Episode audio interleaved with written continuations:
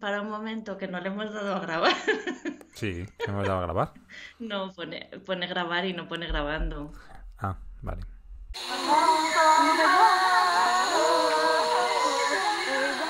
Hola y bienvenidos a Cierra el libro al salir, un podcast de literatura en el que hablan los libros, las personas que los escriben y también las personas que los leen. Yo soy Fernando Vicente y por suerte para todos vosotros, no es vosotras, no estoy solo en esta aventura, sino que me acompaña la escritora que no tiene ningún hombre en su seudónimo, Ana Vidal. ¿Qué tal, Ana? Hola, ¿qué tal?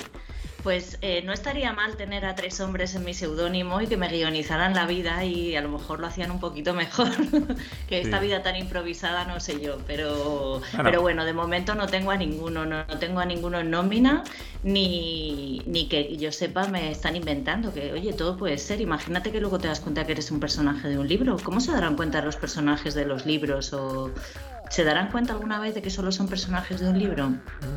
No lo sé. De todas maneras, eh, eh, en algunos casos despedirías a los guionistas de tu vida, ¿eh? Cambiarías de guionistas. En algunos casos les diría, joder, esto es demasiado, demasiado drama o demasiada comedia.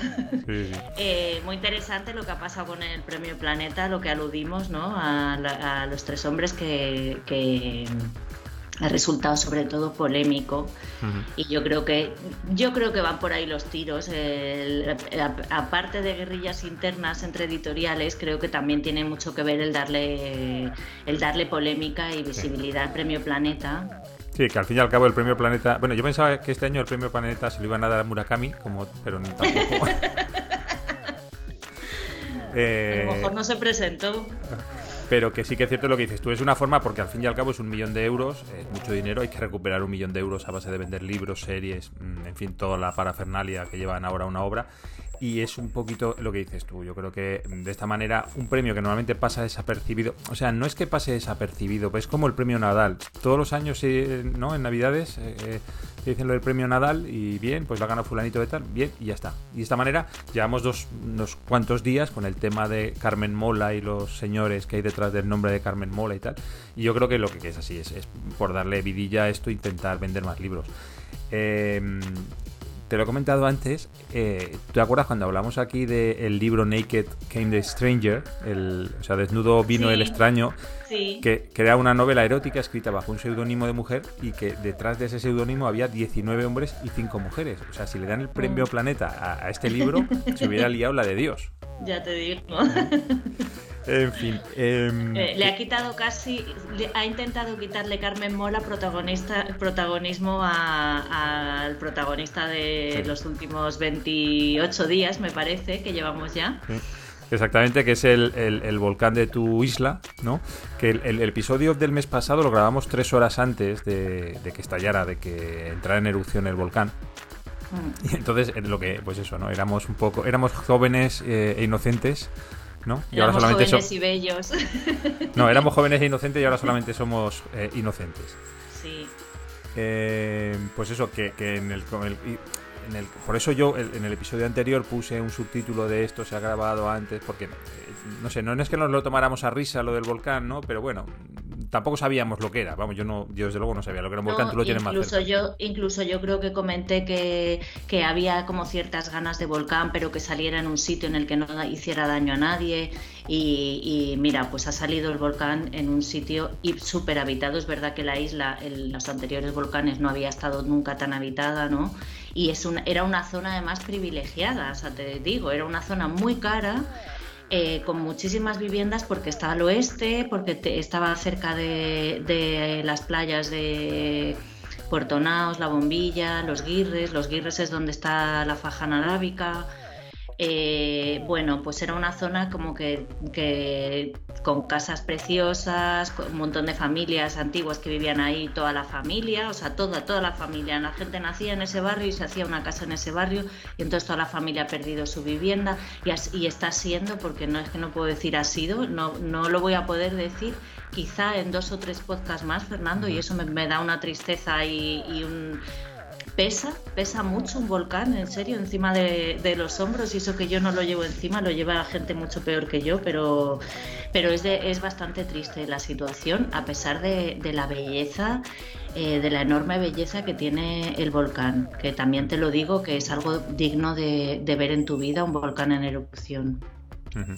Bueno, vamos a, dejar esto y vamos, a, dejar esto porque luego, luego voy a hablar de ello.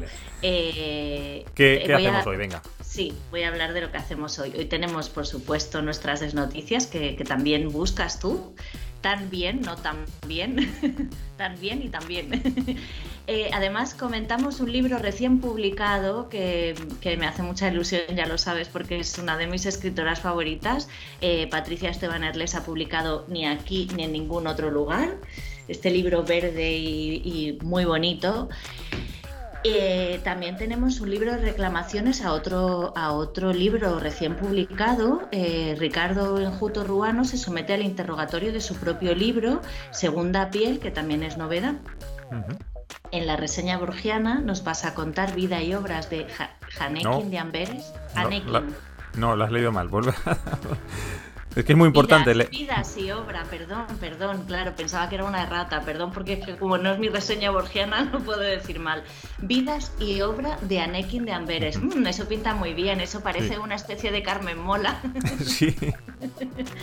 Y en el oído por ahí, yo es que voy a hablar de volcanes, porque es que, bueno, de volcanes no voy a hablar de un volcán, porque es que no sé hablar de otra cosa, ni prácticamente me va a costar salirme de, del volcán en este ratito que vamos a pasar juntos, Fernando.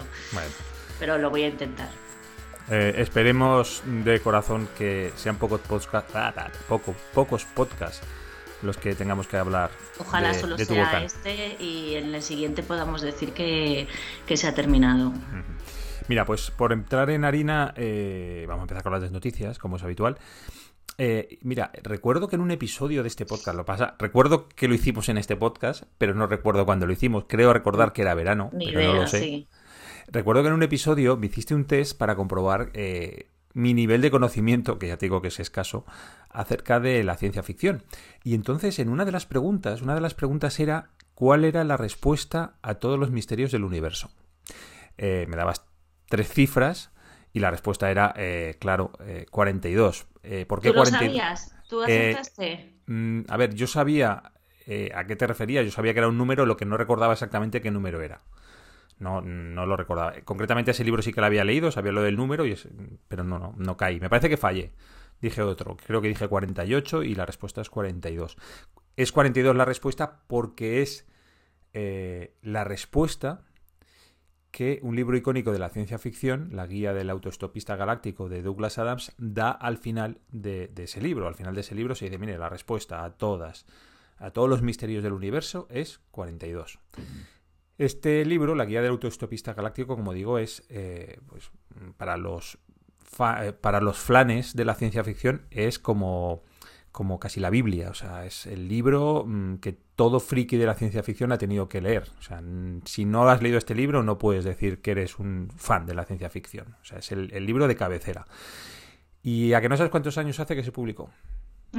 Pues la respuesta es 42. La respuesta es 42 porque es la respuesta a todos los misterios del universo. Efectivamente, 42 años.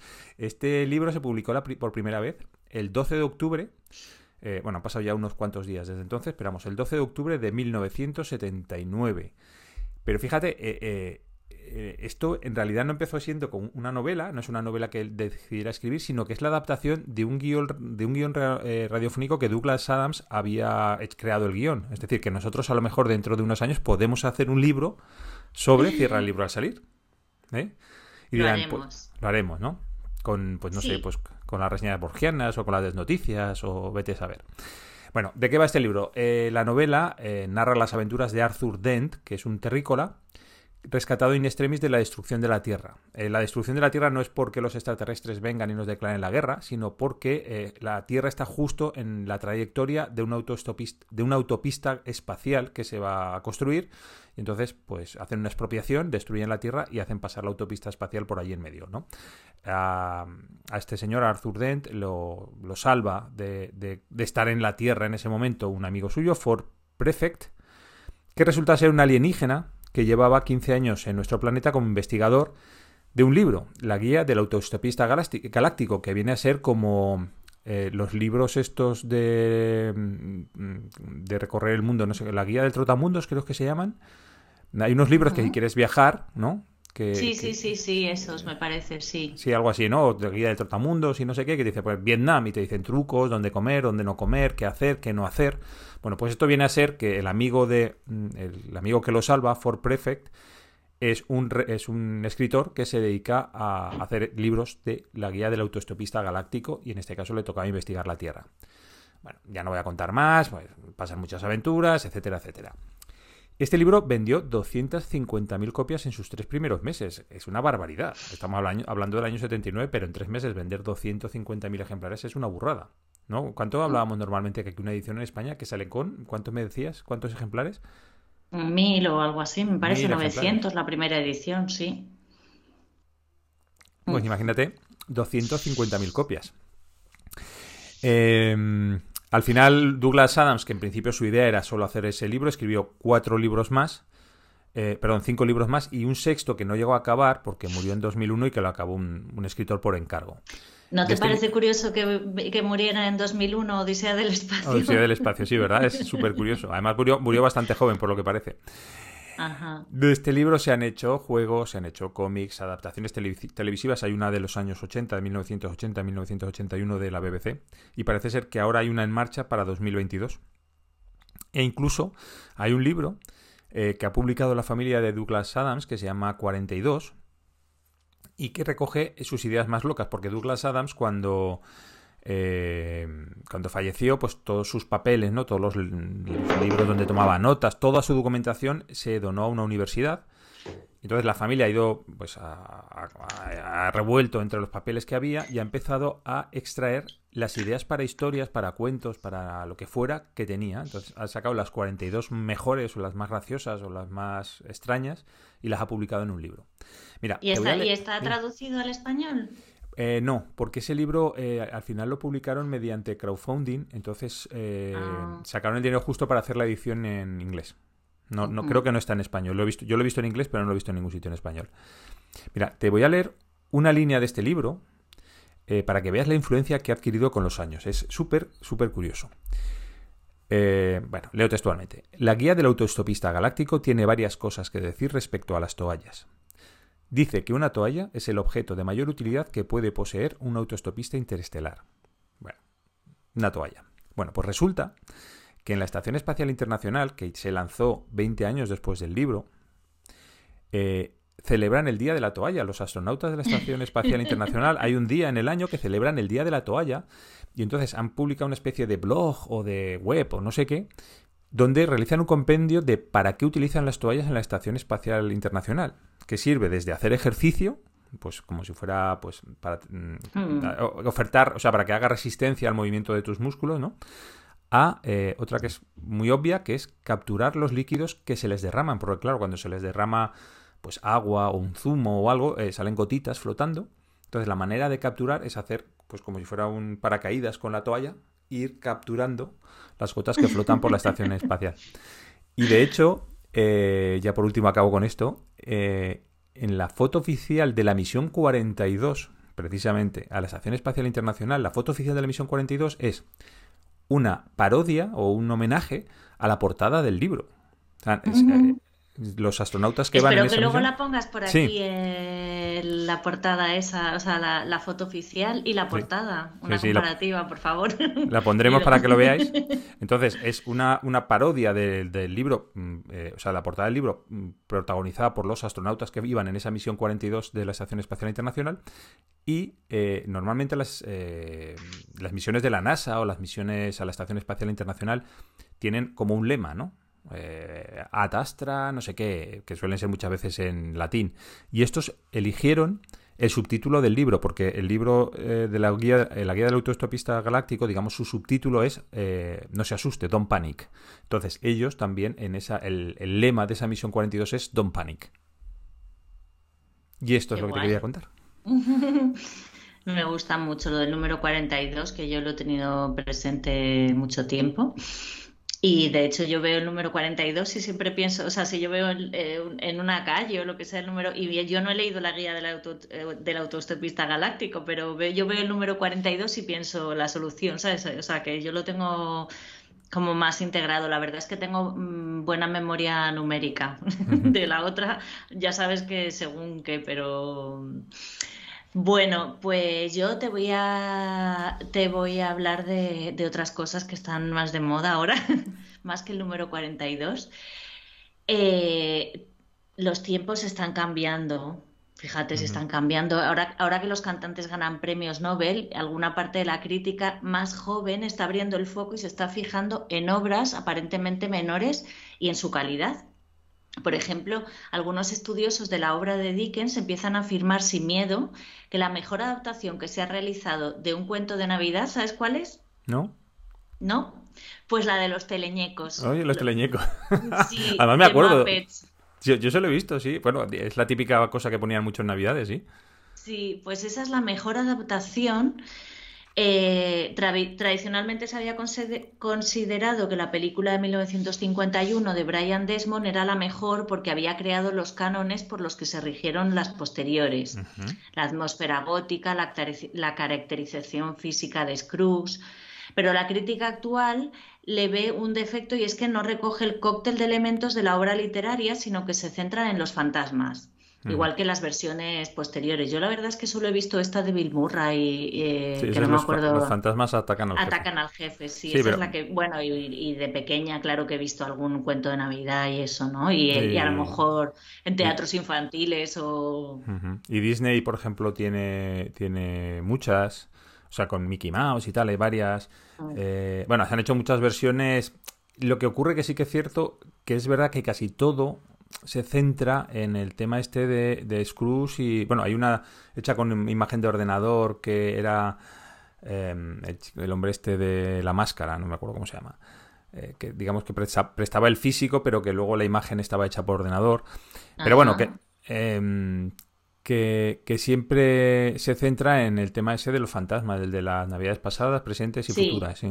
Sí, de hecho, si piensas en el cuento de Navidad, piensas en eso, en que se te van a aparecer los fantasmas, ¿no? Y yo, yo de hecho, yo de hecho que quise escribir, bueno, yo tengo, hago teatro, intento hacer teatro, y quise escribir una versión navideña, o sea, una versión adaptada para hacerla en Navidad, y, y al final no, bueno, la tengo empezada, pero no la acabé.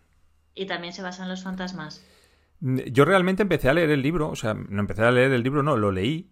Y, y, quería hacerlo muy, muy, muy, muy diferente. O sea, no, no, o sea, coger la idea, pero para que todo el mundo tuviera la referencia, pero no iba por el mismo camino.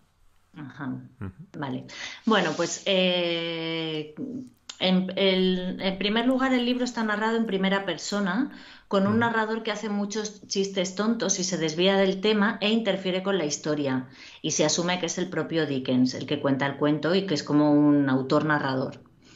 Por otra parte, los personajes del cuento no están escritos tanto como personajes que como representación de ideas arquetípicas, elementos reconocibles para el lector, la inocencia, la fuerza, el futuro, etc. Pues la película de los teleñecos es la única que, pone a Dickens como personaje y como narrador, interpretado por Gonzo en Narizotas Azul, y además como personaje que se inmiscuye en la historia y discute con algunos otros personajes y con el espectador, exactamente igual que en el libro. Sí, eso, eso sí, Que, me, que me acuerdo una escena yo de esa película, porque esa sí que la he visto, que eh, ese personaje de Gonzo discute con Rizo. Rizo me parece que es una ratita o un bicho así muy pequeño. Y discuten eh, sobre quién tiene razón de lo que está pasando en la historia. Entonces, claro, eh, Gonzo dice que, coño, yo, si soy el autor, yo sé lo que está pasando en la historia. Entonces Rizo que, le dice que no tiene ni pajolería de lo que está diciendo, que el que, que, no sabe lo que está pasando en la historia, que no lo sabe. Es una cosa que se me quedó porque es como muy metaliteraria, ¿no?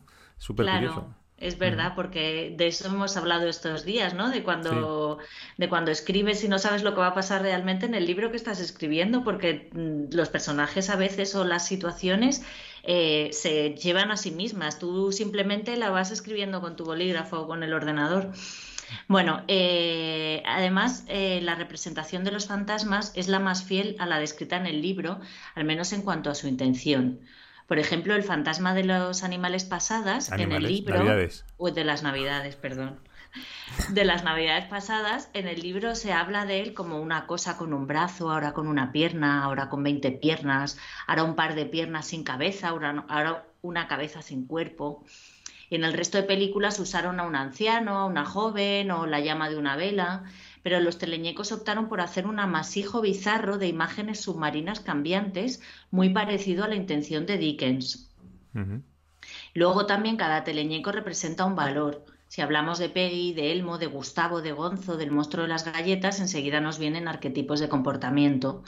No son personajes que evolucionan, tienen, no, son personajes con infinidad de matices, sino que siempre representan un valor o un comportamiento y en la adaptación coinciden a la, a la perfección con los personajes que les toca representar. Claro, sí, es verdad, porque tú cuando piensas en, no sé, eh, Blas es como el señor cabreado, estás como siempre de mal genio, Epi es como la inocencia.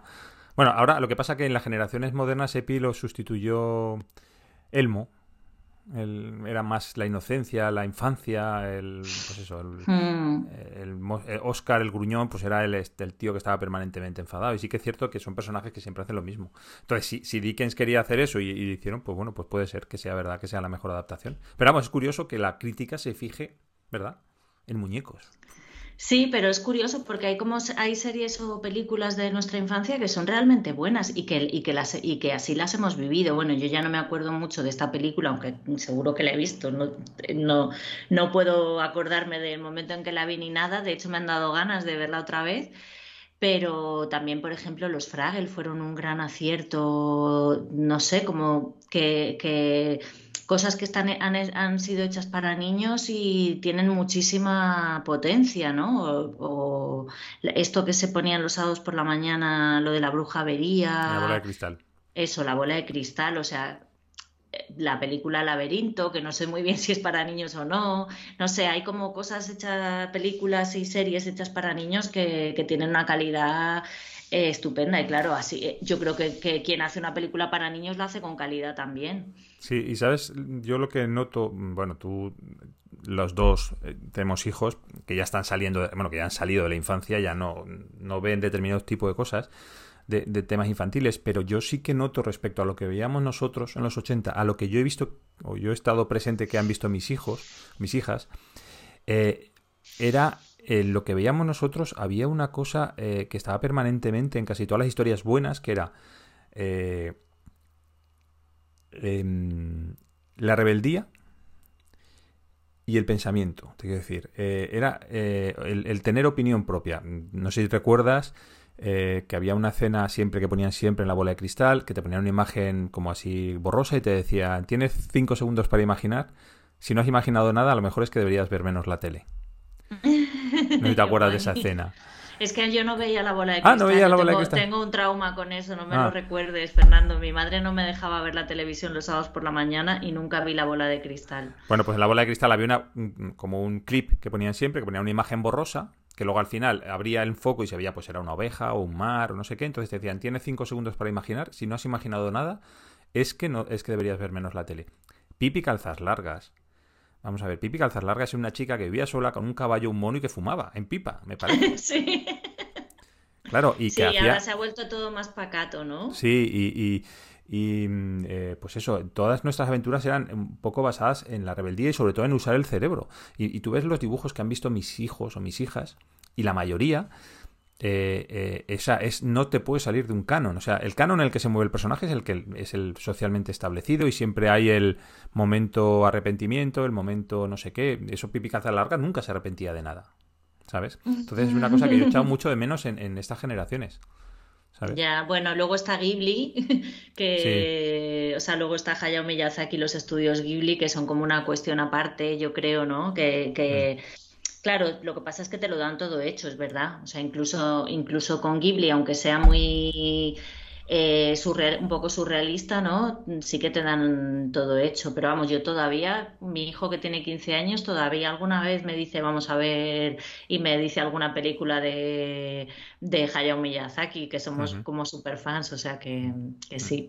Bueno, y, lo que te decía, que porque has nombrado los Fraggle y por eso me ha venido esta asociación de ideas, y en los Fraggle, por ejemplo, eh, había un personaje que huía de. que era el tío Matt, ¿no? Que era el que el aventurero, que realmente huía del canon establecido de que los Fraggles no podían salir de la montaña. Entonces dicen, es que me quiero ir a ver mundo, entonces iba a ver mundo y tal. por eso que, ese tipo de rebeldía ahora no lo veo en ninguna serie de televisión. O sea, hay mucha cosa eh, muy surrealista, pero no hay una rebeldía contra esa. Y eso es malo. O sea, el perder la rebeldía en la juventud es malo. Sí, creo que hay una serie, pero yo no sé si es para niños, la de Ricky Morty. No, pero Ricky, eh, Morty es más bien de adultos. Es, más bien de adultos, vale. Es que yo la he visto un par de veces nada más y, tampoco me, vuelve loca, pero, pero claro, si no, es para niños, ¿no? Pues es como en el juego del calamar. El juego del calamar, la serie esta coreana que se ha puesto tan de moda, que al final el resumen es, si no cumples las reglas, mueres. Sí.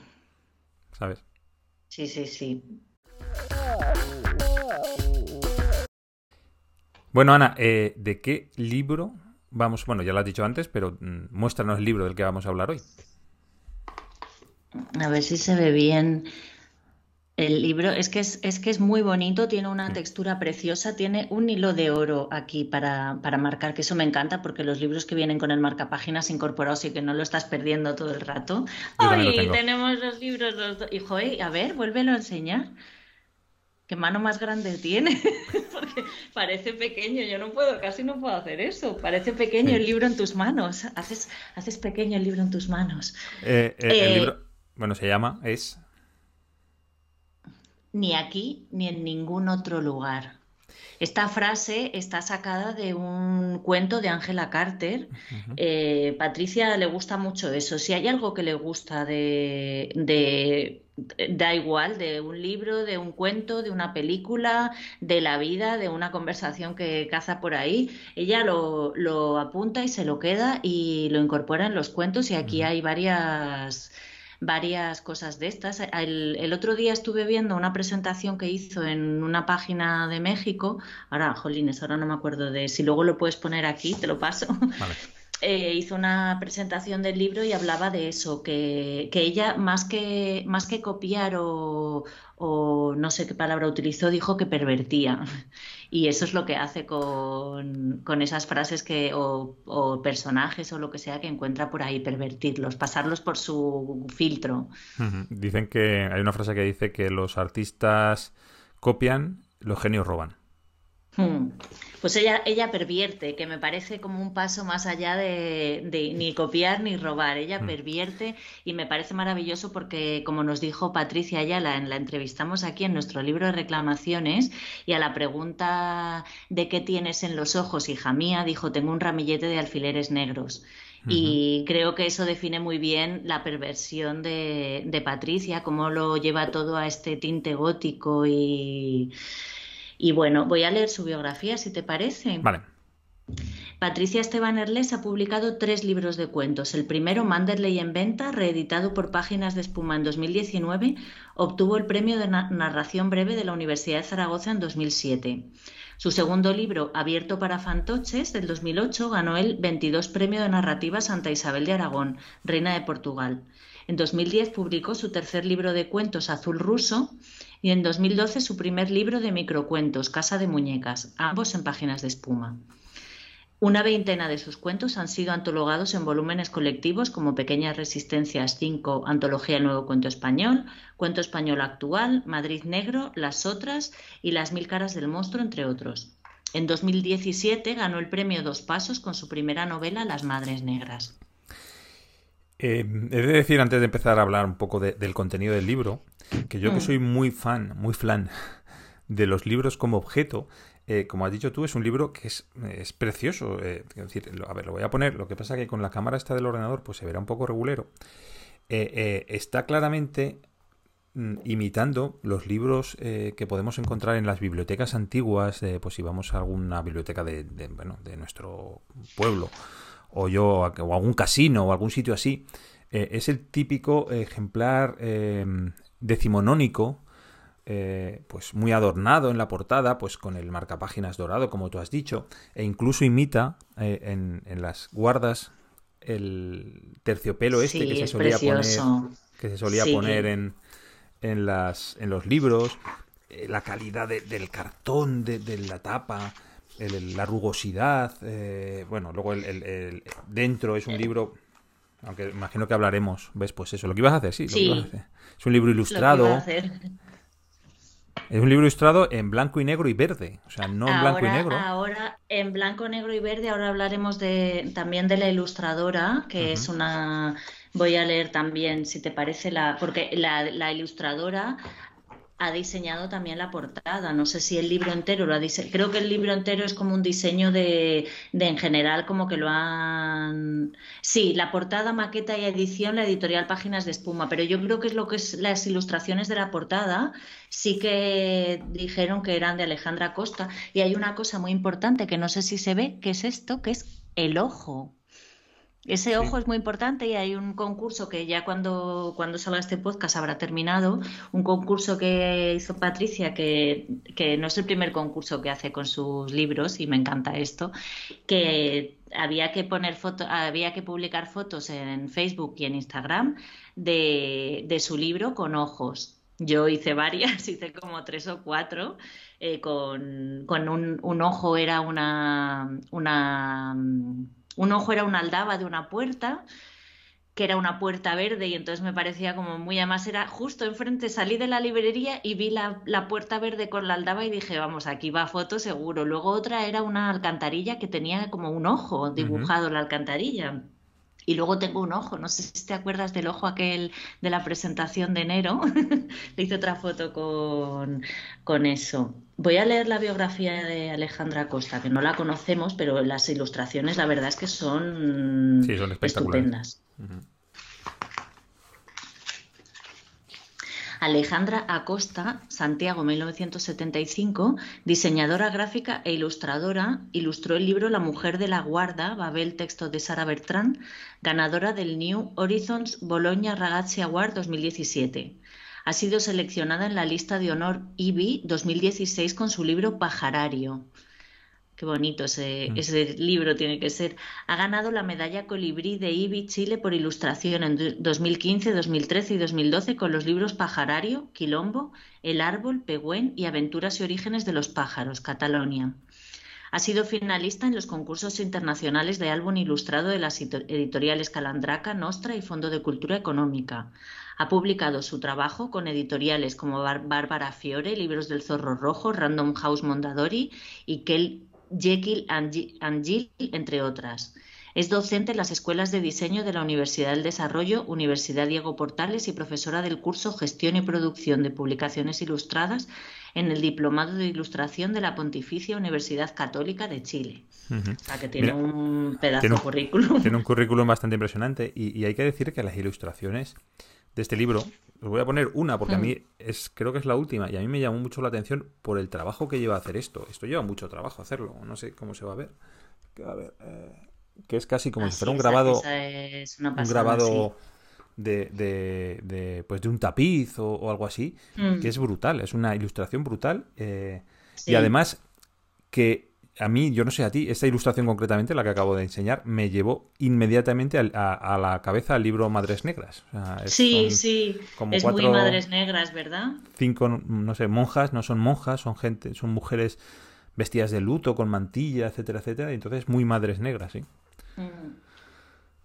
Sí, eh, pues sí. Y, qué más, si te parece, pasamos al. vamos a pasar al contenido. estamos con el continente, hemos acabado con el continente. no, he, no, he, hecho, no he contado cuántos cuentos había.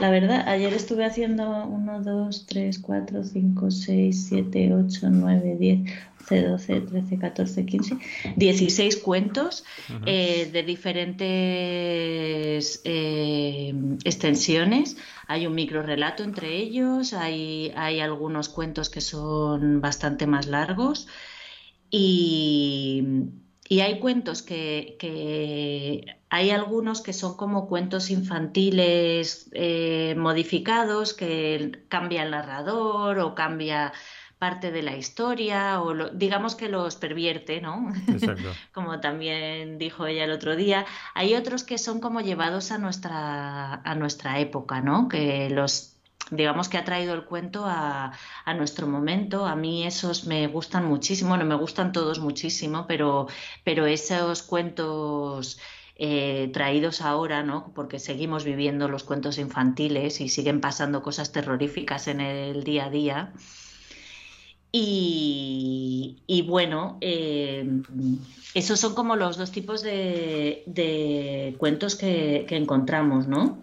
Sí, bueno, yo aquí, si me permites, sí. yo querría decir, claro, cada vez que hablamos de relatos, en general tendemos a decir, tú, tú y yo creo que somos muy de decir cuentos en vez de relatos, eh, en cualquiera, estemos hablando de Loite y de no sé de, pues de cualquiera de, las personas que han pasado por aquí a los que hemos entrevistado siempre hablamos de cuentos. Pero en ese sentido realmente en el caso de Patricia sí que tenemos que decir que son eh, o sea cuentos a lo mejor en el sentido no es que sean cuentos clásicos pero sí en el sentido más clásico de, la palabra cuentos con ese em, em, no sé cómo te decir eh, ese aura de de historia fantástica de, historia quizá infantil, pero con carga de profundidad. No sé, pero en el sentido más cuentos. De hecho, al final, eh, cuando en la página final del libro, cuando hablan de, bueno, esto que se suele poner muchas veces en los libros, dice, la primera edición de Ni aquí ni en ningún otro lugar de Patricia Esteban Erles se acabó de imprimir el 4 de agosto de 2021, 146 años después de que Hans Christian Andersen recordara, mientras cerraba los ojos por última vez, la cuna de madera de ataúd en la que dormía de niño. Bueno, pues ahí yo creo que te está dando la clave de que eh, estamos hablando de cuentos, mm, en el sentido más clásico, eh, pero como has dicho tú, pervertidos, ¿no? Cuando, porque eso de la madera de, o sea, la, cuna con madera de ataúd de Hans Christian Andersen, eh, ya te da también ese segundo tono de, los cuentos, ¿no? de Patricia. Sí, eh, también tiene, hay, por ejemplo, uno, uno, algunos de los cuentos ni siquiera se remite, porque algunos puedes ver la remisión al cuento del que viene, hay otros que, que, bueno, quizá yo no conozco todos los cuentos que, que se han escrito, vamos, quizá no, seguro que no los conozco, pero algunos lo que hace es no contarte un cuento. Eh, es un, es un tema interesante el que creo que tenemos que hablar, es el de los narradores, ¿no? De, de, estos, de estos cuentos. A mí es que me gusta más cuento que relato. Eh, también te lo digo, ¿eh? que, que, aunque en este caso sea más lo que tú dices, que es como más, hacen más remisión al cuento clásico, me gusta más esa palabra para estos, para los de Loitizón, los de mm, Samantha Sueblin, Carlos Castano, quien sea. eh, hace un juego con los narradores eh, que en este libro muy interesante. En algunos casos es muy, o sea, yo creo que ha cogido los narradores de los cuentos infantiles, ¿no? De, bueno, infantiles que, que, los cuentos verdaderos de, de eh, Andersen, y Grimm y todo esto eh, estarían ahora bastante censurados, ¿no? Para niños y niñas. No, no pasaría en el filtro de la generación de cristal. No, lo que estábamos diciendo antes de, de, lo, de, las películas infantiles antiguas y las de ahora, pues estos cuentos no pasan ningún filtro porque son muy, a veces son muy crueles o muy eh, sangrientos o todo esto, ¿no? Pero bueno, el tema de, los narradores es que yo creo que coge esos narradores y, también los pervierte. Entonces, dicen, ese dicen eh, lo utiliza mucho, ¿no? Ese cuentan por ahí, dicen, eh, es muy interesante echar un vistazo a, la primera, a las primeras frases o el primer párrafo de cada cuento, porque ahí ves quién te está narrando, cómo te lo está narrando, o sea, ahí ya ves que, cuán fiable es el narrador. Esto es una cosa que en el sillón de terciopelo verde, el podcast de Patricia, que eh, no lo pone en su biografía, pero Patricia, ah, por cierto, hoy que estamos grabando, no el día que, salga el podcast, eh, empieza otra vez la temporada del sillón de terciopelo verde habla mucho, ya se fija mucho en los narradores. Entonces aquí ha jugado mucho con, con los narradores. Entonces hay narradores que mienten, hay, un narrador, por ejemplo, en, Funeral de Hadas, que es un, es un narrador plural, en primera persona del plural, que son dos hadas las que están narrando. Cierto. Eh, que esto a mí me recuerda al, único libro que conozco así, es el de Klaus y Lucas, ¿no? que, también narran la primera parte, también lo narran los dos hermanos a la vez. Eh, otro, otro que me encanta, otro principio es en el cuento Sacrificio, por continuar la historia sin interrupciones, viajero, te diré, como si te estuviera contando una historia de antes, ¿no? Como si estuviera, llegaras a una posada y alguien te estuviera contando una historia. Eso me, gusta mucho. También a veces coge una historia, por ejemplo, en Neverland coge una historia real que, pues leyó en algún periódico lo que sea y, quien lo cuenta es uno de los niños que vivió la historia, ¿no? Eh,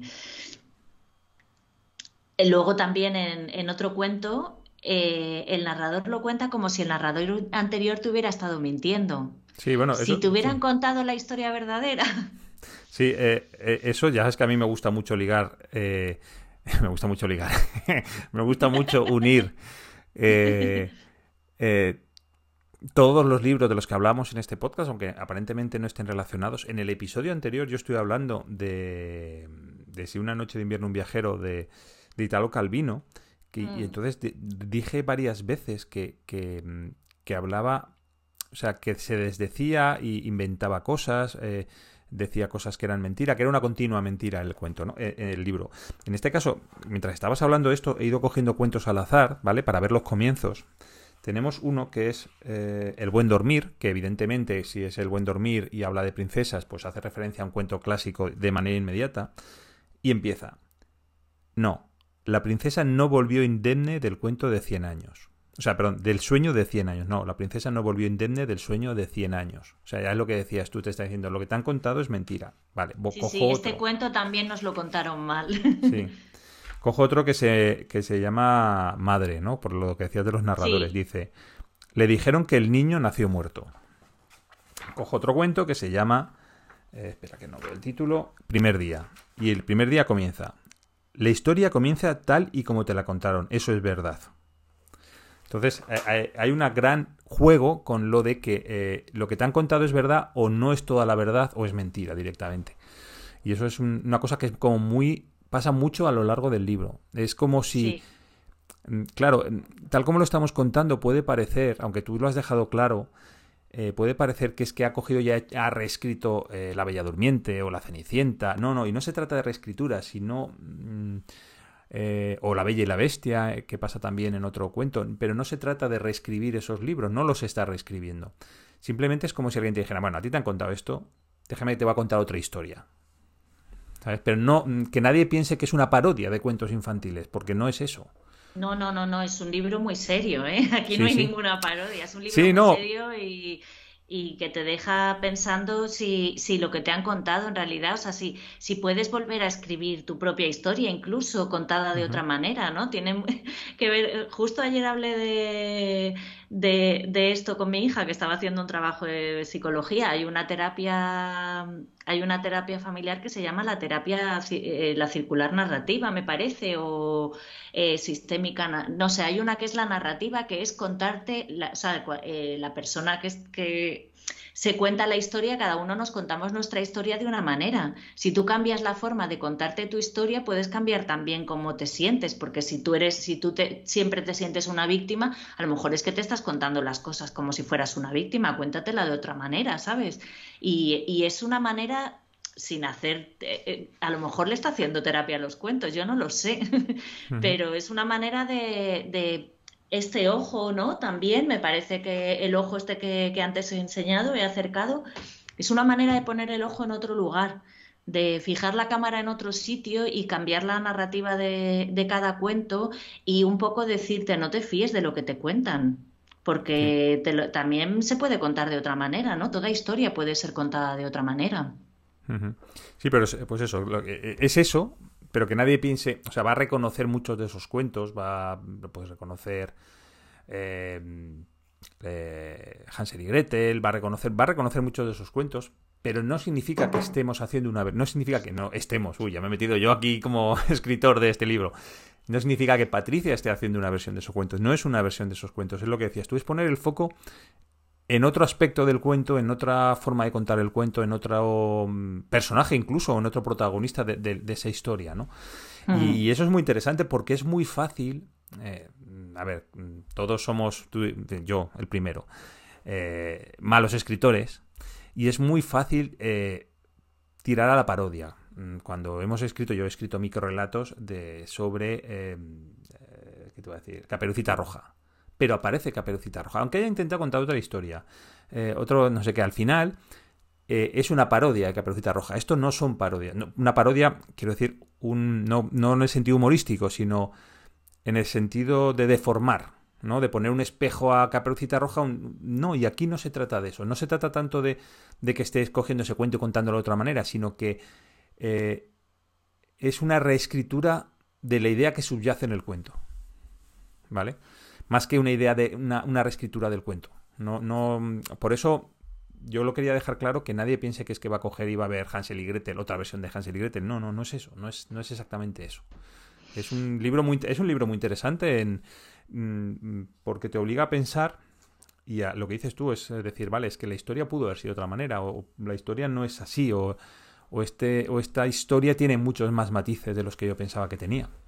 O esta historia la podemos vivir ahora, o sea, y eso, yo por ejemplo, que trabajo con sentencias penales, ¿no? No sé si te creo que te lo habré comentado alguna vez, porque eh, me encuentro con muchas caperucitas rojas que van a casa de la abuelita y se encuentran al lobo. Y eso no tiene nada de paródico, pero nada, y tiene algo de realista y el cuento de, la, de Caperucita Roja sigue vigente hoy en día. Eh, la Bella Durmiente, por ejemplo, que, que, es la Bella Durmiente que hay aquí. En el buen, el buen dormir. En el buen dormir, sí, pero hay otro que, que se llama Madre, que bueno, es que hay otra Bella Durmiente en un libro de Nuria Barrios en 8 centímetros, que también es, es una especie de adaptación para mí de la Bella Durmiente en una, en una yonki, que también es tremendo, una, una chica yonki que su príncipe azul es el novio que, que, la, que la busca para que se droguen juntos y la familia la le da pastillas para que no se despierte y no se vaya con el novio. Y ella cada vez que abre un ojo lo que está pensando es dónde está este para que nos vayamos a... Y aquí hay una historia de la historia de madre que antes estabas comentando también, que es una madre que, su, su, hijo se muere, le dijeron que el, que el niño nació muerto y ella se va a buscarlo y entonces te habla también de se va a buscarlo al lugar donde cuando era más joven buscaba droga. O sea, hay, es que hay muchos cuentos y muchos estereotipos en los cuentos que, bueno, todo, todo se repite, ¿no? Y se repite en nuestra sociedad y, y esos cuentos que, que parecen basados en, o sea, que están como más eh, ay, ¿cómo se dice? Están contextualizados en una época antigua, los podemos traer todos. O sea, y de hecho, eso es un poco lo que también nos viene a decir, ¿no? Todo lo que, lo que está en una época antigua lo podemos traer. Y por eso es tan importante que en este libro estén, estén esas, esos dos tipos de historias, ¿no? Los que están como, como cuentos infantiles, o yo no, no los llamaría infantiles, pero bueno, como cuentos clásicos y los que, los que son historias de ahora que porque está todo mezclado, porque yo creo que es como un poco como dice en el título y lo que comentaba ella el otro día en, en la entrevista, ahí es donde está el título, ¿no? Ni aquí ni en ningún otro lugar. Estas, estas historias no deberían pasar ni aquí ni en ningún otro lugar, pero pasan en todas partes, ¿no? Y pasan continuamente, sí. Sí. Eh, ¿Tú podrías decir cuál es el cuento que más te ha gustado? Que a mí me han gustado muchos, pero ¿hay, algún cuento especialmente que... Eh, a ver, espera un momentito a ver si este es el que yo pienso, que tengo que buscarlo, porque yo tengo una memoria horrible. si no empiezo a leerlo... Mira, eh, a mí me gustó mucho, por la forma en que está escrito, el cuento que se titula El cuento desierto. Ah, sí por la forma en que está escrito, porque es una... Ese me encanta. Eh, dice, en el segundo párrafo, ¿no? Que este tipo de juegos literarios a mí me encantan, sobre todo si están bien hechos, como los hace Patricia, a mí es una cosa que me apasiona. En el segundo párrafo dice, em, ese mismo narrador que ahora se ausenta debería contarnos que esta vez eh, la roca no podrá detenerlos. Quiero decir, eh, Mm, el, narrador es otro personaje de la historia que en ese momento lo que ocurre es que se ausenta. O sea, el narrador está contando un cuento y decide irse. Con lo cual el cuento queda un poco eh, a la buena de Dios a ver qué, qué, va a pasar, ¿no? Y entonces es, es, una, es un juego muy interesante el, el, que un narrador, o sea, lo que estábamos hablando y que hemos hablado antes y no sé si lo hemos comentado ya grabando, ¿no? Lo de que las historias vayan por donde quieran ellas y no por donde quiera el autor. Y ya, si ni siquiera el narrador mm, decide aparecer, eh, eso es un juego, vamos, a mí es una cosa que me, llamó sí, mucho el cuento, el cuento desierto porque se ha quedado desierto el narrador y entonces no tenemos nadie que nos lo cuente y hay alguien que, que, pasa por ahí y dice, pues este cuento si te lo hubieran... y que faltan cosas, la princesa se despierta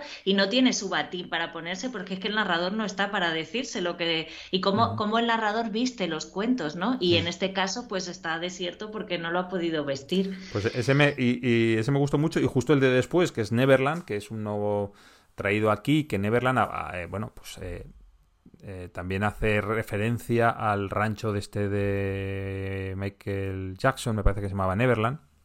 Ajá. Aparte de, La Tierra de Nunca Jamás del cuento de Peter, Pan. también es el rancho de tal, y es un cuento como muy americano, en este mm. caso. Entonces, esos dos cuentos me gustaron mucho. Sí, pues yo coincido con el de, con el de Neverland que, es, mm, eh, no, pero, o sea, me gustan todos muchísimo, mm, pero es verdad que el de Neverland me, me gusta y te cuento que este, es, este está basado en una historia real de una madre que cogió a sus hijos y se los llevó por la noche eh, en pijama probablemente o no, se los llevó al, a un lago y allí creo que ella salió del coche y, dejó que se, no sé si los hundió con el coche o cómo fue la historia y entonces Patricia decidió salvarlos en este cuento. Ese tipo de cosas me, me encanta como hacen en la película de de Eras una vez en Hollywood, eh, como salvan a Sharon Tate en esa película. Me parece como esa, esa justicia poética, ¿no? De, de salvar a, de, la, en la vida real, pero salvarlos en un cuento, porque ya no puedes salvarles de lo que les ocurrió, ¿no? Y me gusta mucho todo lo de los pijamas de los niños, ¿no? Que van vestidos con un pijama de superhéroes y los pobres tienen una vida que de superhéroes muy poco, ¿no?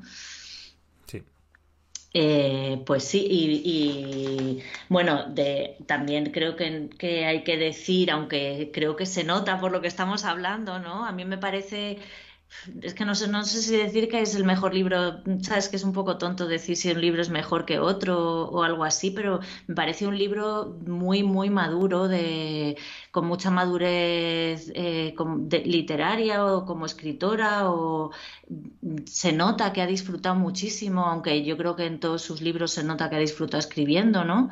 Pero en este como que lo noto particularmente y me gustaría resaltar la elegancia que tiene Patricia Esteban en la escritura. O sea, a mí es algo que siempre me ha llamado muchísimo la atención y, y cómo, al leerlo, no sé, es como al, elegir las palabras y armar las frases en un símil que a ella le gustaría mucho, cuando lees en alto estos cuentos parece que las palabras fueran de terciopelo verde, ¿no? Yo lo veo un poco así, como lo que has dicho de las, de las, las guardas o la el terciopelo verde acompaña a este libro en, eh, hasta sus últimas consecuencias, ¿no? O sea, ella elige las palabras. Yo hace años dije que me parecía que, que yo cojo las palabras y salen como salen. Si las coge Patricia parece que están en una fiesta con lámparas de araña y vestidos de que crujen y que brillan de satén y, tejidos así, no sé. Tiene una elegancia que ya me gustaría. Sí. Y, es lo que decías tú, eh, mm, pese que es un libro, mm, o sea, no es un libro de cuentos al uso, no sé cómo decirlo, ¿no?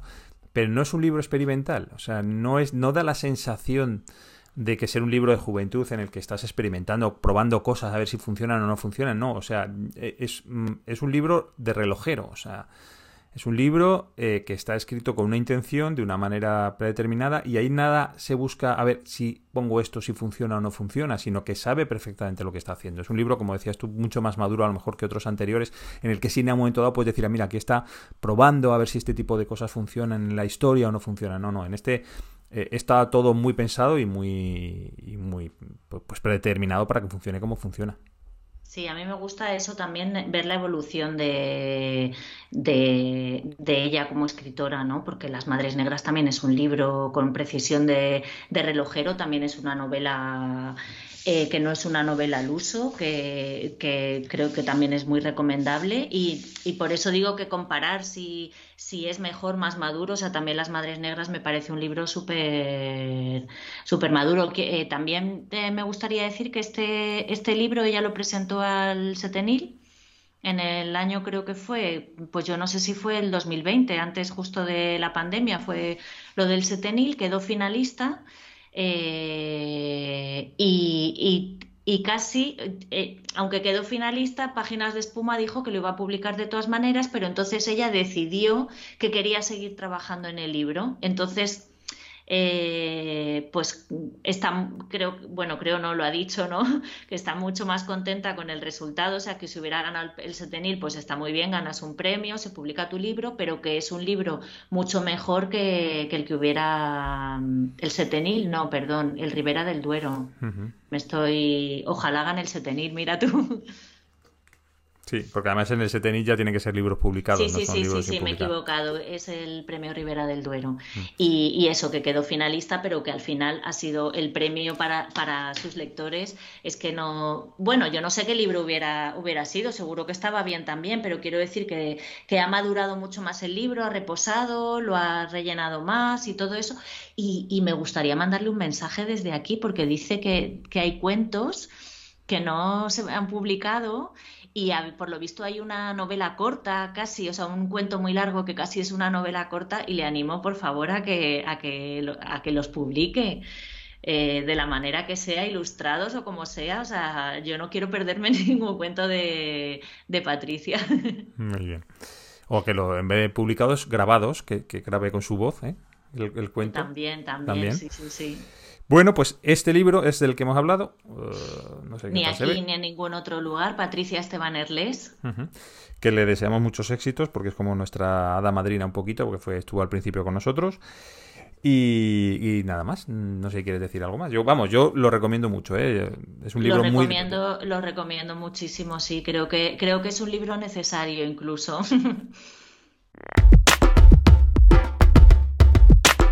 ¿qué tal? Hoy en nuestro libro de reclamaciones tenemos a Ricardo Enjuto Ruano, que acaba de publicar eh, Segunda Piel, eh, su segunda novela. Eh, Ricardo nació en Adrados, estoy leyendo la biografía que tienes aquí, así que nació en Adrados, Segovia. Allí aprende ni más ni menos que a leer y escribir, un aprendizaje que continúa y que no está dispuesto a interrumpir porque le salva de las catástrofes cotidianas. Más tarde estudió filología inglesa y trabajó como profesor de español en Australia y Reino Unido. En la actualidad se dedica a la enseñanza del idioma inglés en la provincia de Valladolid como técnico de educación y cultura de la Diputación Provincial. Un viaje de ida y vuelta cargado de palabras. No siempre las transporta, también las les da forma en papel. Así hasta que en 2015 decide compartirlas y publica Piel de Madera, su primera novela, y Segunda Piel sigue sus pasos. Eh, bueno, Fernando, no sé si te lo había dicho, pero a Ricardo nos a mí me lo ha presentado Marta, nuestra amiga y seguidora del fiel del podcast, que además ha estado aquí el verano pasado, estuvo aquí presentando su libro también. sí. Sí. Bueno, pues, pues nada, ya sabemos que la mecánica de, esta entrevista es que las preguntas te las haces tú mismo, o sea, te las hacemos nosotros, pero te las hace tu libro, son preguntas que, has hecho tú y que supongo que no esperabas que algún día te fueran devueltas. Preguntas de rebote, no, no, te juro que no esperaba esto y además me parece una forma muy, muy original de, entrar en el, medio del autor, ¿no? Sí, sí, la verdad es que sí, que eh, eh, tratamos de ser originales y esto no se lo, no se lo hemos visto a nadie todavía. Pues voy a empezar con, la primera pregunta.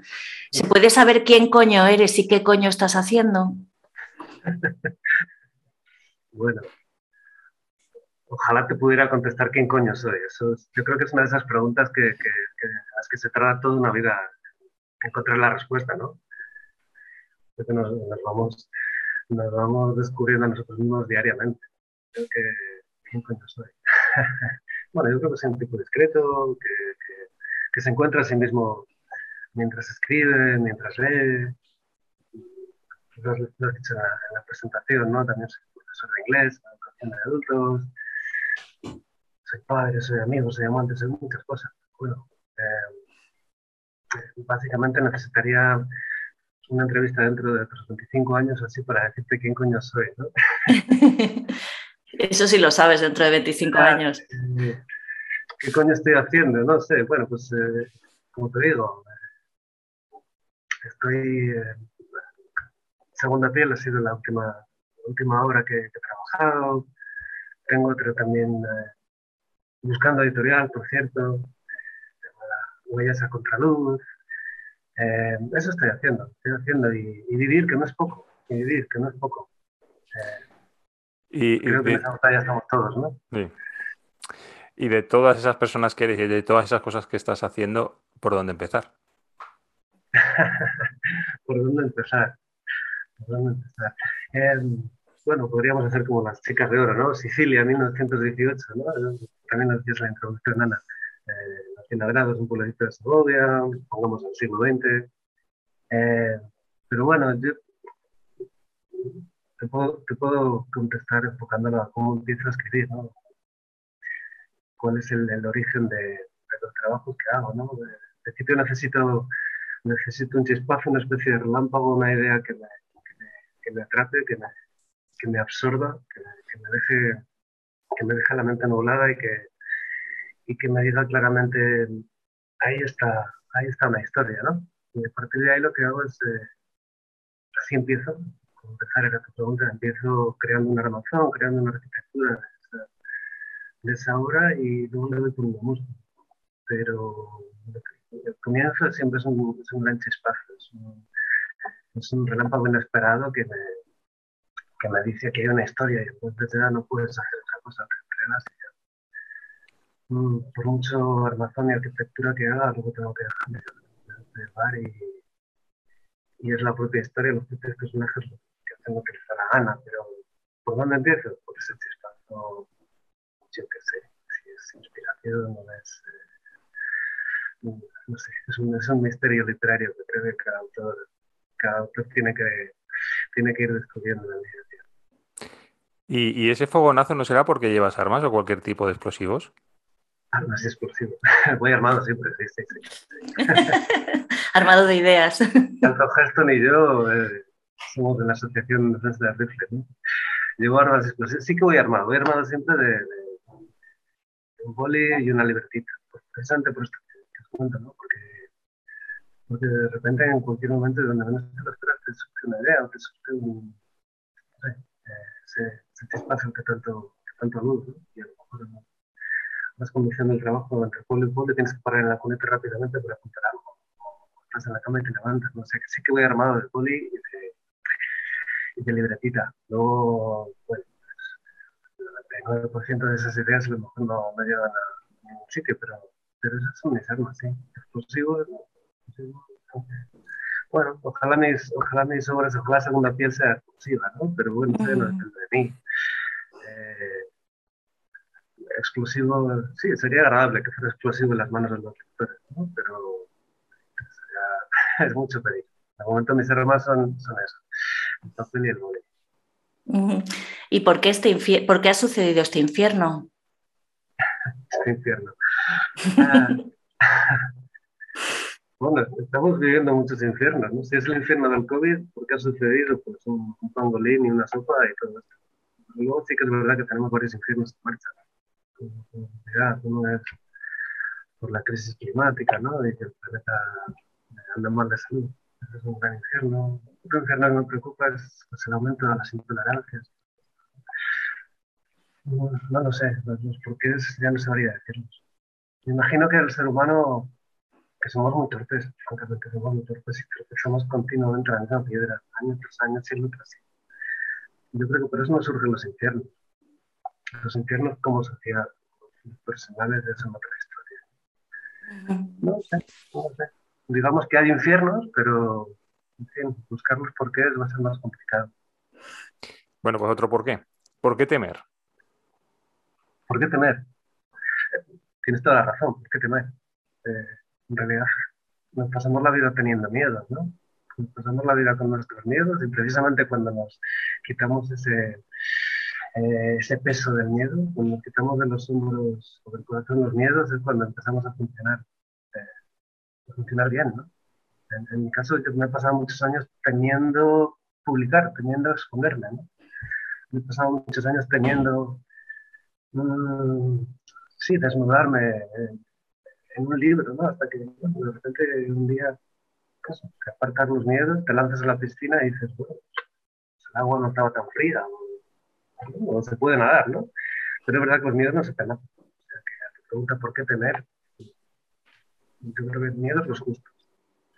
Eh, es verdad que el cementerio está lleno de cobardes, digo, perdón, de valientes. El cementerio está lleno de valientes, pero hay que tener miedo para no ser demasiado osados, pero los justos, los justos. Mi consejo y sobre todo eso de, poco tiempo que llevo eh, publicando, un consejo es adelante, miedo. Muy bien. Eh, ¿Posee intimidad quien está desposeído de recuerdos?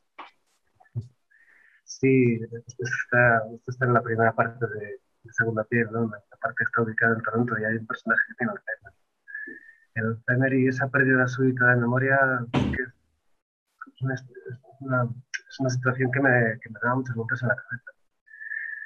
Eh, de repente podemos perderlo todo si, si no tenemos memorias, no tenemos recuerdos. realmente no se me ocurre nada más íntimo que los recuerdos. Tenemos nuestras intimidades, todos tenemos nuestras intimidades. Eh, debe ser así, ¿verdad? pero no creo que haya nada más íntimo que los recuerdos. Y este personaje, claro, pues después de toda una vida, llegas al final de tu vida y, tienes todos los recuerdos. me planteaba eso, si había perdido hasta su intimidad, ¿no? Nuevo, otra pregunta sin respuesta. una entrevista muy abierta. bueno, que cada, que cada quien se responda a sí mismo, ¿no? Sí. Evidentemente. ¿Y cómo compensar la angustia provocada? ¿Cómo compensar el tiempo perdido? Yo creo que la angustia, si has provocado angustia, que todos a lo largo del camino en algún momento hemos provocado angustias, no se puede compensar con, cariño. El tiempo perdido es otra historia. Yo creo que el tiempo perdido, eso sí que es difícil de compensar. Yo creo eso ya no se puede compensar. Está perdido y está, hay que mirar adelante nada más. Eh, tal vez por eso cada vez llevo peor lo de perder el tiempo. Me irrita más lo de, perder el tiempo. ¿no? a medida que pasan los años, las pérdidas de tiempo me, sacan de mis casillas. ¿no? Yo creo que la pérdida de tiempo es, incompensable. No, no. Pero, bueno, es verdad que algunos de los personajes por ahí se lo plantean y, y hacen, hacen lo que pueden por recuperar tiempos perdidos, ¿no? Pero hmm, así sin que no se oiga nadie y desde este lado del autor yo creo que, no se puede estar perdido. Solo mirar adelante y no perder el que tienes por delante. Y, y, en ese sentido, ¿qué decir de todas las conversaciones por mantener? las conversaciones, eso es lo mejor. Yo creo que las conversaciones que tenemos por delante, las conversaciones que, conversaciones entre amigos, las conversaciones interesantes, las conversaciones como estas, que hace poco eran inesperadas. Esas conversaciones inesperadas, esas son las realmente buenas, quiero decir, las que, con las que merece la pena eh, vivir, ¿no? Eh, me apunto a las conversaciones. es, es, un poco la salsa de la vida, ¿no? ¿Nadie obedece ya?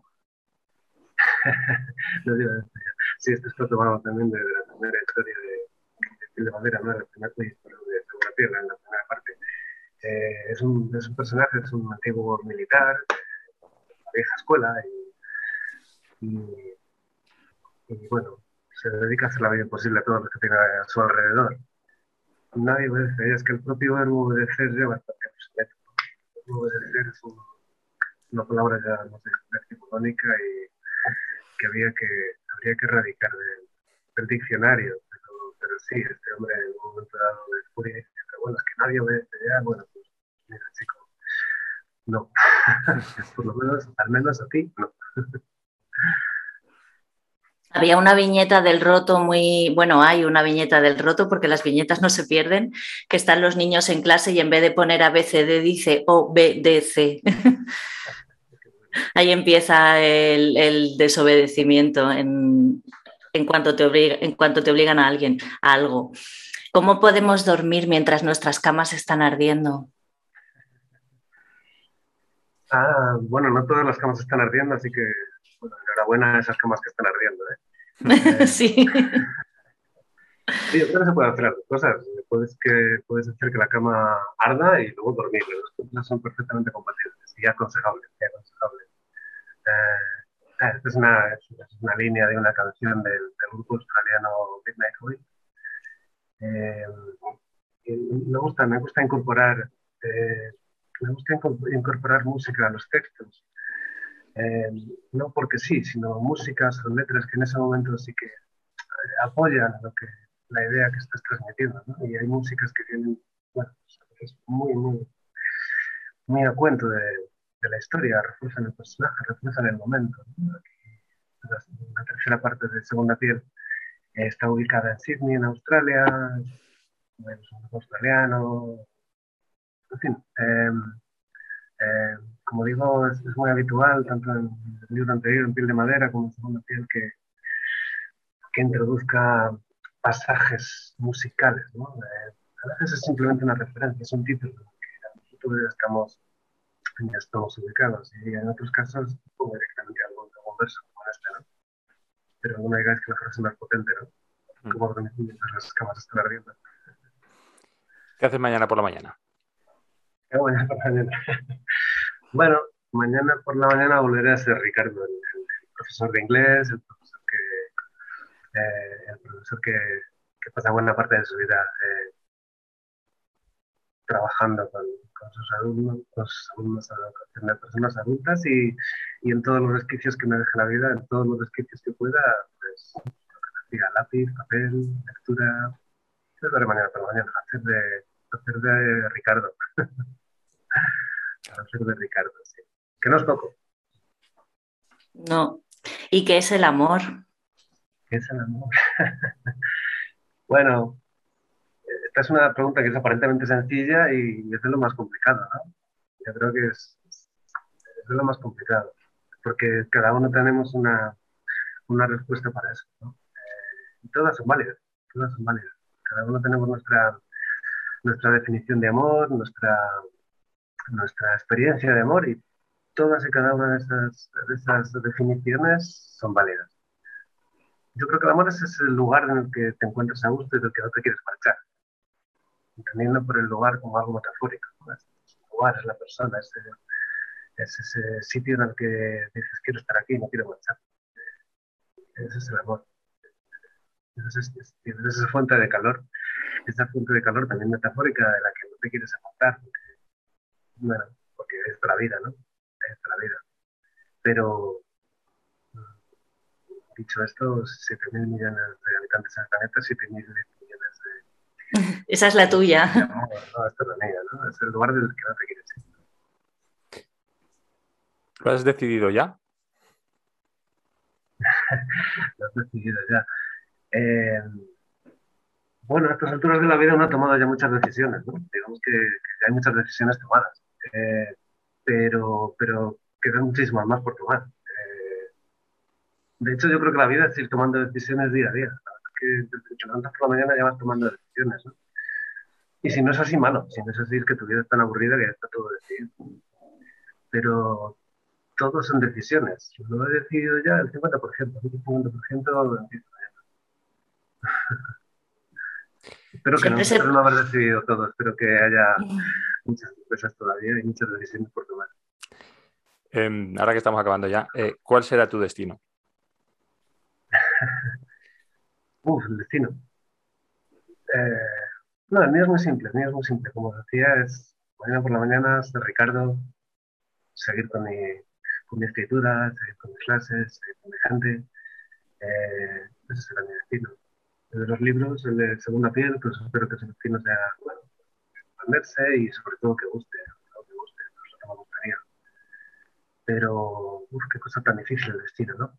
Qué cosa tan difícil. Primero van los destinos, luego el destino, vamos a ver qué pasa. Si no sabemos quién coño somos. Exacto. Mañana, mañana volver a ser Ricardo. Eso es. Es un buen destino. ¿Y qué sentido tiene prolongar tus embustes? ah, sí, sí, sí, hay, algún personaje por ahí también que es bastante embustero. Eh, pues sí, mi padre siempre dijo que se coge antes al mentiroso que al cojo y creo que tiene toda la razón, así que, pues, ¿qué sentido tiene? a lo mejor tenemos que volver a repetir la entrevista y ya hago la de verdad y ya no Pues Porque todo lo que has dicho es mentira, ¿no? Es embuste. Todo lo que has dicho es mentira. Eh, o como decía Groucho Marx, estos son mis principios, pero si me gustan tengo otros. Eh, no, no, es que todo lo que os he dicho es, real, ¿no? Pero, pero sí, uno de los personajes eh, necesita, necesita una buena terapia de sinceridad. No sería la primera vez que repetimos una entrevista, ¿eh? y nos contestan cosas diferentes. Además. Sí, sí, sí, sí, Sobre todo preguntas como qué es el amor, ¿no? O qué coño eres, quién coño eres. Sí, claro, esa seguro que mañana la contestas de otra mañana dirías, pues soy Ricardo Enjuto, profesor de inglés. Decías que es una pregunta vital, ¿no? Y que, se puede contestar al final de la vida. O no. ahí, después de que sí. Tal vez nos definen los demás mejor que nosotros. Lo menos en mi caso es así. Sigo, sigo buscándome. Sigo buscándome. Muy bien, Ricardo, muchísimas gracias por, la, entrevista, eh, por, conceder, por concederle esta entrevista a Segunda Piel. Voy a enseñar otra vez el libro por si alguien lo quiere volver a ver. Eh, está, está muy bien el libro y la novela.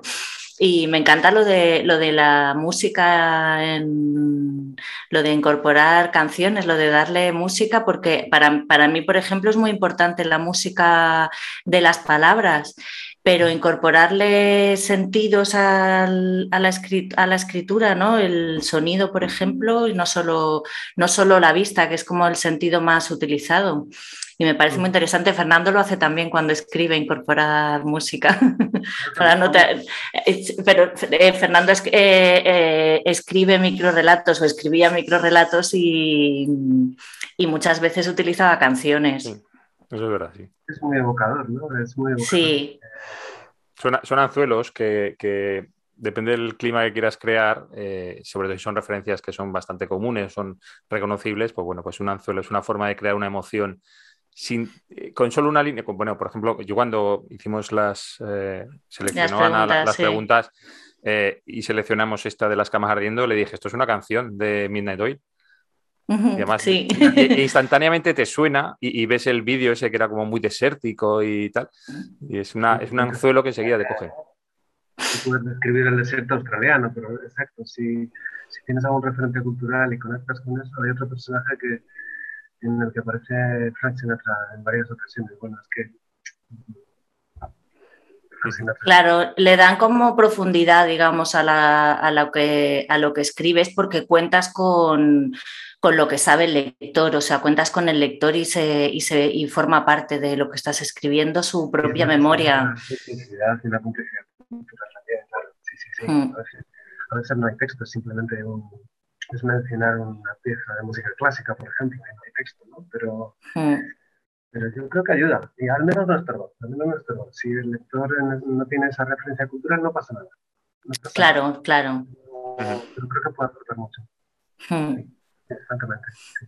Le da mucha textura también al texto. Eso pues sí. Eh, muchas gracias lo que te ha dicho Ana. Muchas gracias por prestarte a este interrogatorio. No, desde luego, muchísimas gracias a vosotros. Y tenemos original y Sí, te, deseamos mucho éxito con esta segunda novela, que, además eh, promueva que la primera también sea más leída y que no sé si ha sido mucho o no, pero bueno, que siempre viene bien esto. Y, bueno, esto cierra el libro al salir, es una plataforma de salida, porque luego nuestros autores siempre tienen, ganan premios y venden mucho y, esperamos que, te acompañe la suerte de, de nuestro podcast. bien, bien. Entonces, eh, bueno, eso es que lo hacéis bien. Muy bien. Muchísimas gracias. Muchísimas gracias. A ti. Eh, encantado de pasar este rato con vosotros. Igualmente, un abrazo. Adiós. Chao.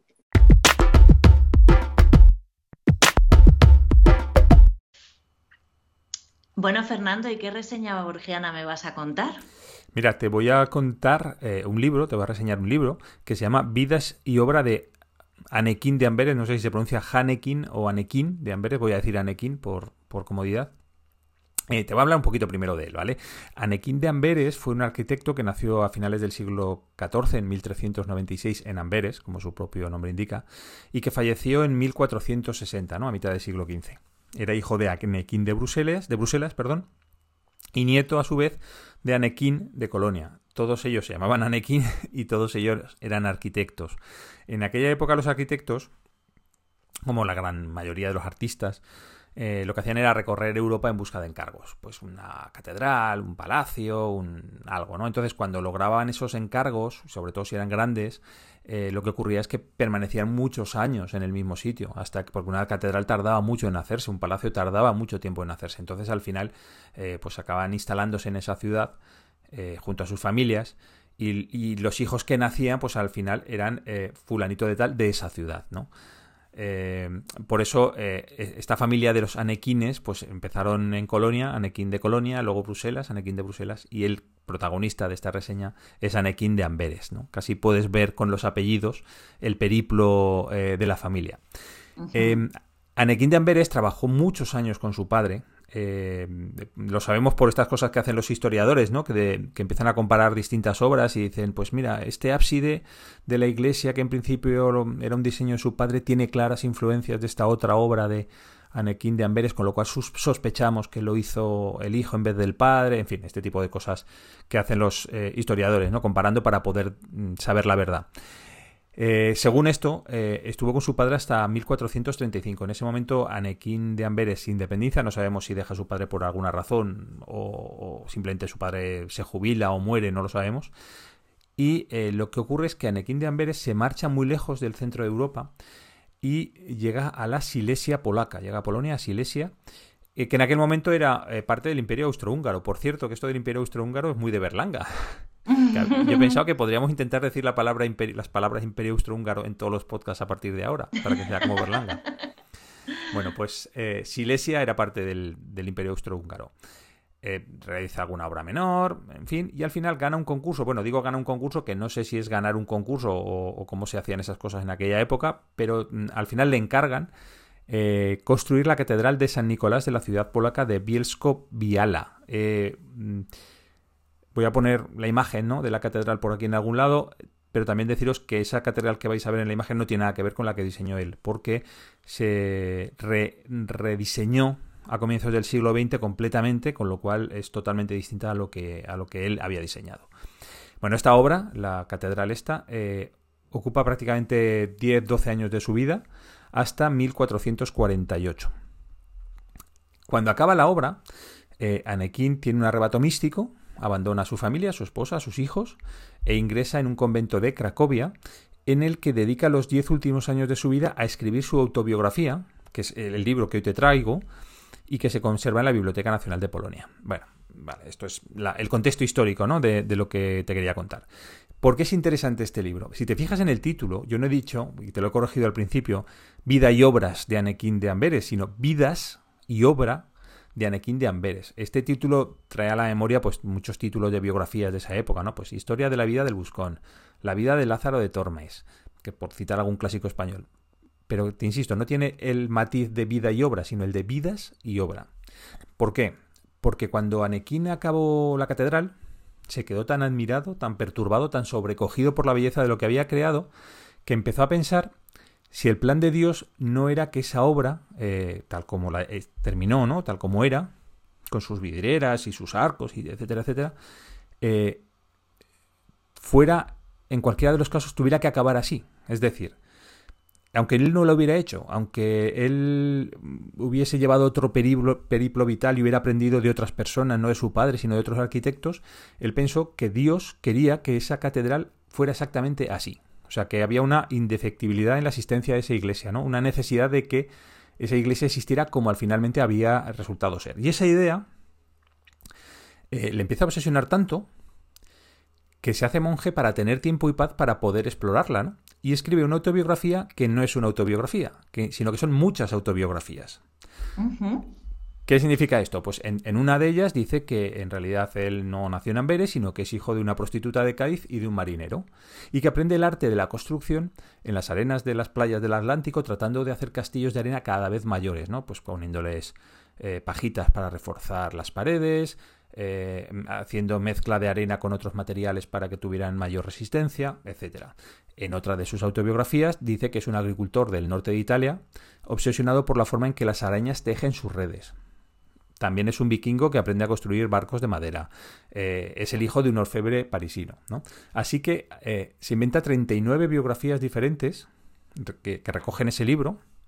Y en todas ellas, al final, por un camino o por otro, eh, aprendiendo de unas personas o de otras, lo que acaba construyendo es la Catedral de San Nicolás.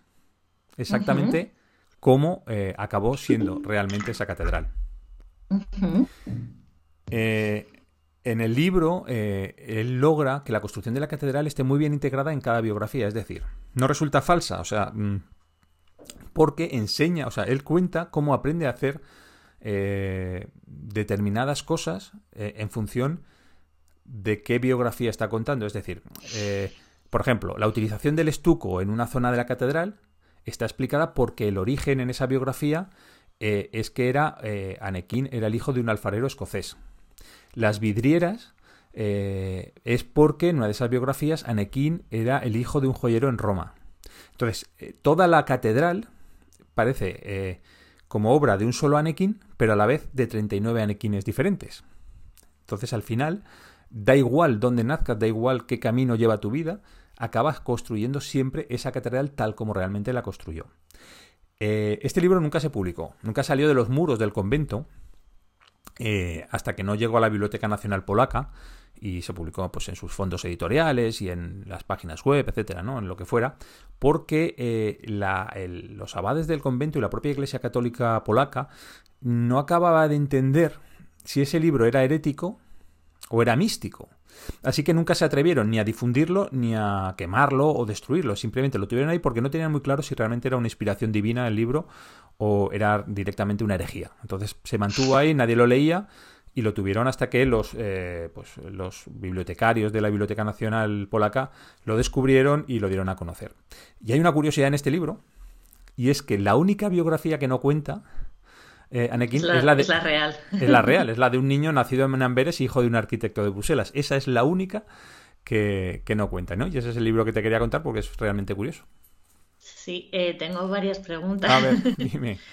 Si las sé contestar. Eh, Sí, una es porque me ha parecido curioso lo del número 39, que digo, joder, podían haber sido 42. Sí, pero, pero... todavía no se había publicado la guía del autoestopista galáctico y ninguna de sus biografías, supongo, era que vino de, que era extraterrestre o que hubiera estado bien. Alguien podía escribir hasta llegar a 42 poniendo algunas relacionadas con esto, ¿no?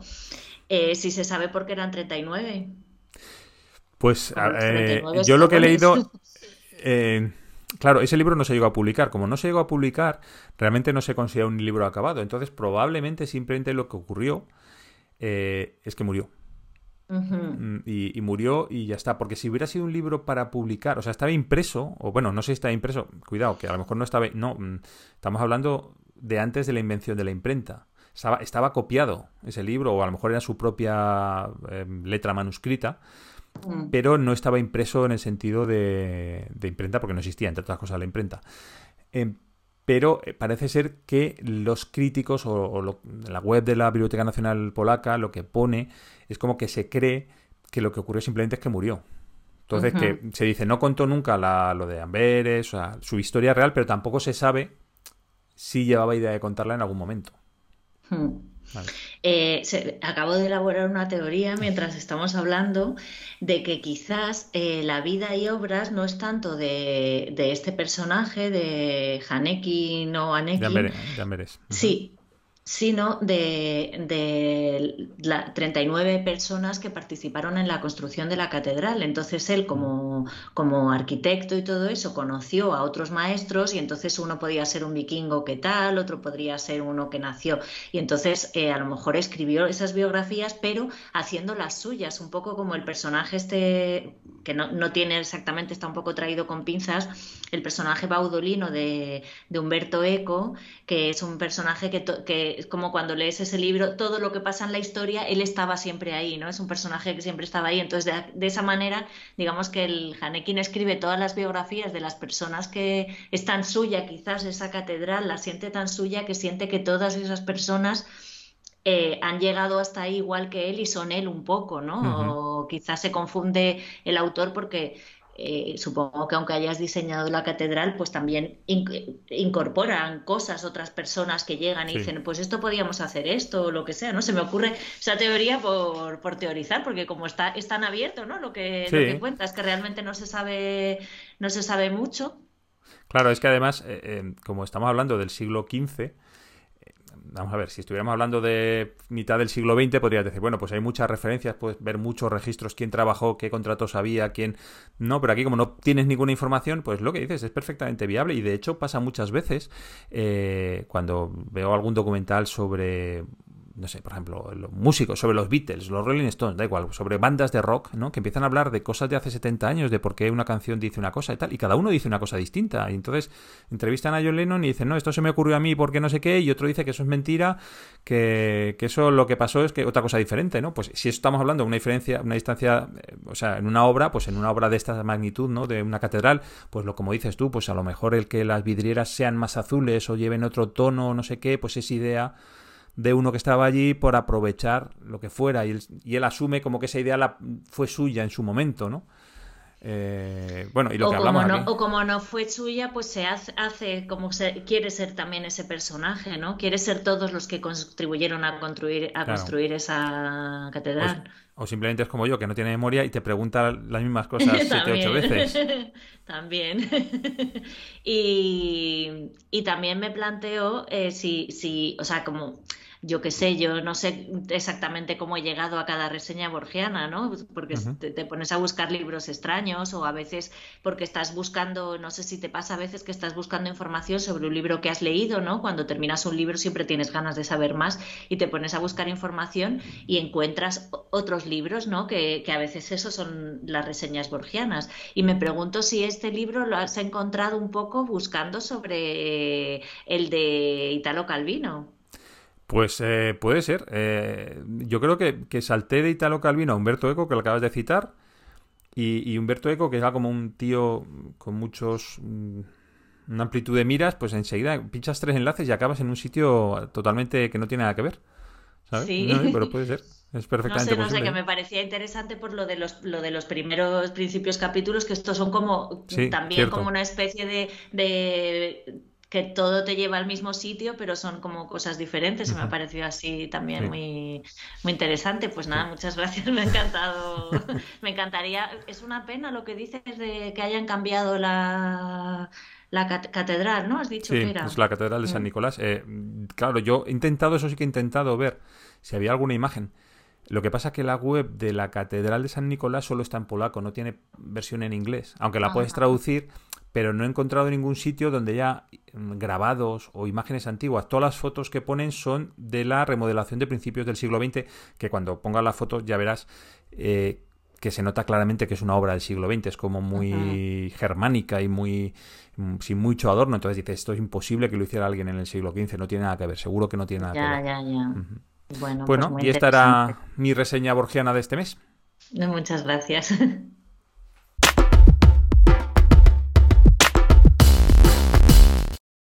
Bueno, Ana, eh, te iba a decir que me dijeras que has oído por ahí, además del zumbido casi constante del volcán, ¿no? ¿O no? O sea, no me lo puedo creer. ¿Qué?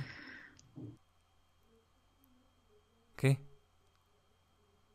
No sé si tú me oyes, pero te has quedado eh, congelado completamente. Hola, perdona por interrumpir, pero tengo que hablar de este libro. Si querías bien, si no querías me da igual la verdad. Yo me he colado aquí porque no tengo canal propio. Eh, este es un cuento perfecto de Elizabeth Benavent. Es bastante gracioso. Es una comedia romántica que trata de una chica que se va a casar con un hombre italiano de buen estatus, ya que ella también es así rica y de buen estatus, entonces tiene que casar con él y tal. Y en la boda le da un algo y dice, no, no, no, no, no puedo con esto, no quiero, no me siento preparada, y sin pensarlo, eh, se pone unas Nike debajo del vestido de boda, salta por la ventana y se va corriendo. Entonces, claro, esto salió, se cotilló, fue la comidilla de los famosos y tal, de sus amigas, amigas no, hermanas, porque amigas no tiene, como yo, mentira. Para consolarla y tal, le dijeron, pues vamos a un bar, te tomas algo en un cuchitril donde no te conozca nadie y tal, entonces se van, se van a un bar en Malasaña, que, en el que trabaja nuestro segundo protagonista, David, que es un chico que dejó la carrera por miedo a tener un trabajo de oficina y vive siendo un camarero. Entonces ahí se conocen porque le piden las copas y su hermana borracha, bueno, las dos son ella, que se llama Margot, su hermana Candela y su hermana Patricia, eh, conocen a, a, David porque su hermana Patricia se deja el móvil en el bar. Entonces a ella le toca ir al día siguiente a recogerlo, donde David eh, se lo da y la invita a una cita. Y ahí crean juntos un super plan para recuperar a sus ex al, bueno, ex, al que ella dejó en el altar, que se llama Filipo, y, a la, y al que él, e, ella dejó a David, su ex, que se llama Idoya, porque decía que era un cutre. Entonces ella, que es más pijita, ayudará al que es más de barrio a ser más pijito, y otro enseñará a ella, enseñarán un poquito más, relajarse y conseguir de nuevo a Filipo. Ya veremos qué pasa. Ahora me piro.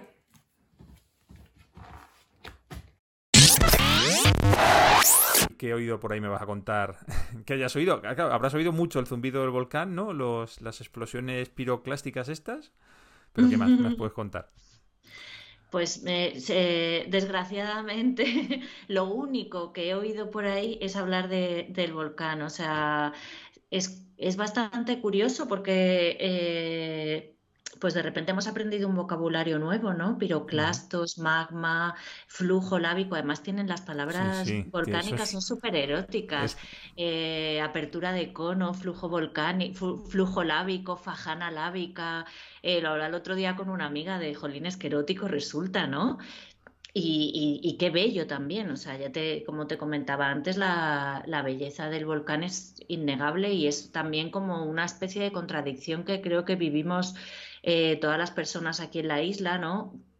Obviamente quien ha perdido su casa, eh, no, sé cómo, vive, claro, no sé cómo vive esa belleza. Es muy complicado eh, convivir con, que sea una cosa tan bella y tan destructiva, ¿sabes? Porque lo miras y, flipas, ¿no? Es algo que no te esperabas, que, no pensabas que ibas a vivir en tu vida, ¿no?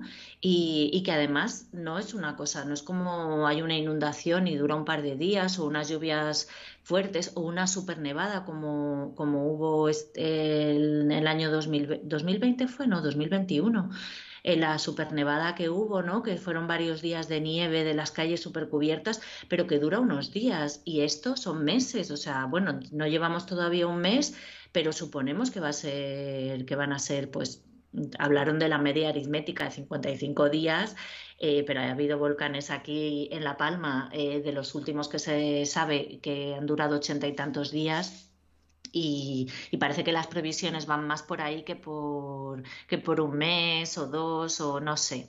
A, corto y, a, y, a, corto y a medio plazo dicen que, que no va a terminar sin saber qué significa corto y medio plazo, porque como, como hablaba Ricardo Enjuto en la entrevista, somos 7.000 millones de personas y cada uno tiene una opinión. Y entonces eso, sales a la calle y por más que intentas establecer otras conversaciones, siempre todas las conversaciones derivan en el volcán. Y yo me siento una persona extraña que cuando intento comunicarme con el mundo exterior, contigo a lo mejor porque hablo más, ¿no? Más a menudo y podemos hablar de otras cosas, pero, pero intento comunicarme de, con el mundo exterior y solo existe el volcán, o sea, es como algo que acapara absolutamente tu atención, que, llena tu, tu, vocabulario de, como decía, de palabras nuevas y no lo oigo. O sea, yo, yo aquí en casa, dentro de casa no lo oigo. Es verdad que a veces he sentido temblores, que es una cosa súper curiosa sentir un y erótica también. sí, erótica.